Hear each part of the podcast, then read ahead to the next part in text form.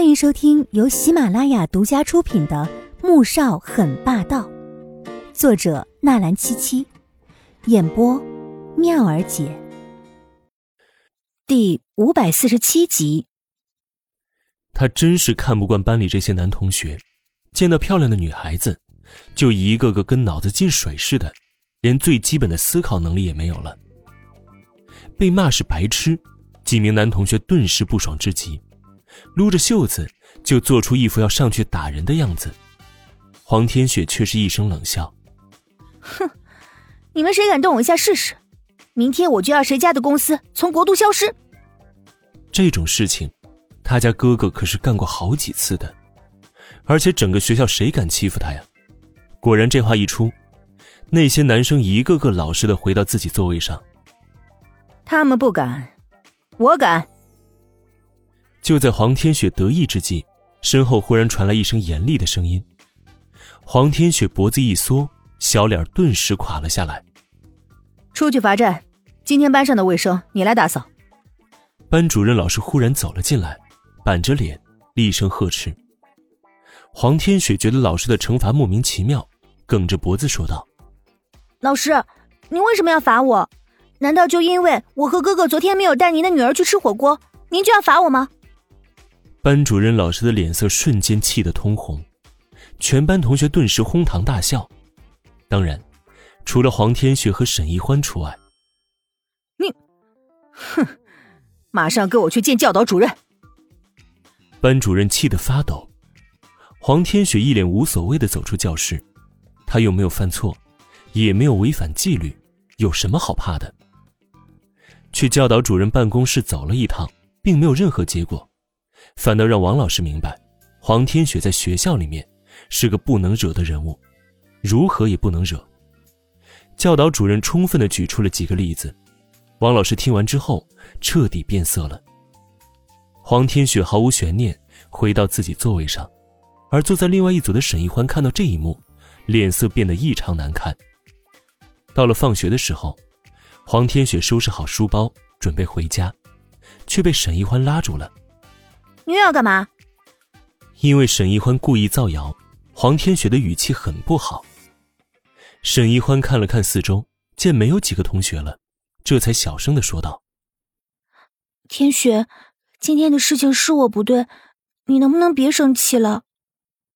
黄天雪有些意外，憋了一天的火气就这样消失了，心里反而有些不好意思。算了，我也有不对的地方。既然沈一欢主动道歉了，他决定也要大度一点。两人就这样握手言和。带出了校门，黄天雪和沈一欢已经聊得非常热络，两人有说有笑，甚至互相交换了手机号码。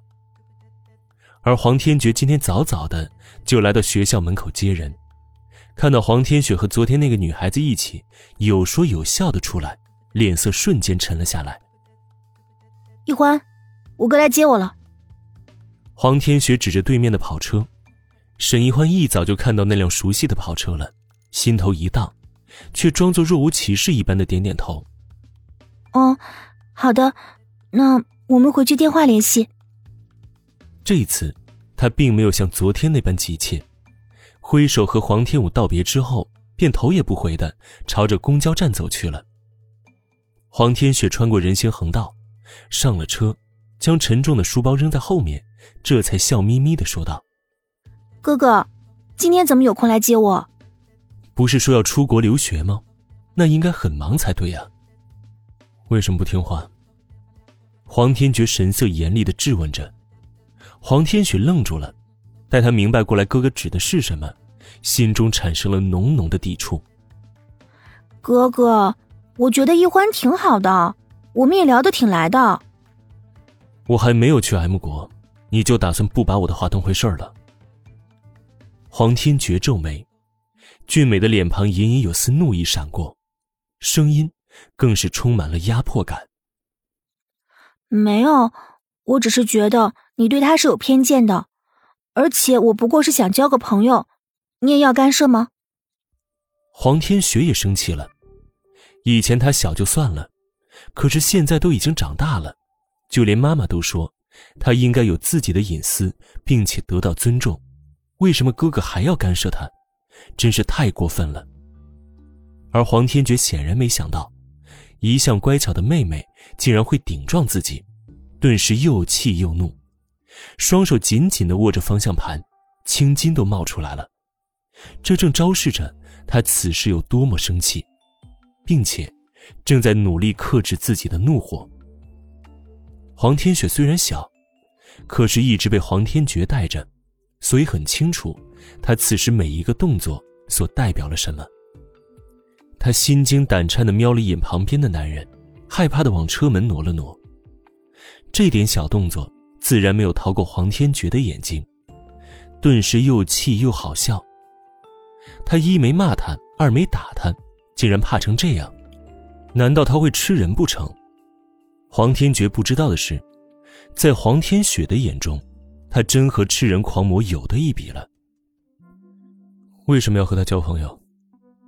在黄天觉的印象中，妹妹从上幼稚园一直到踏入初中，都没有十分要好的朋友，所以对于他这样固执的要和那个别有用心的女孩子交朋友，心中十分费解。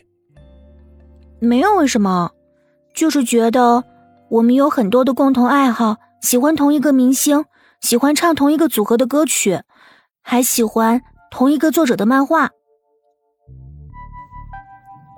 本集播讲完毕，感谢您的收听，记得点赞订阅哦。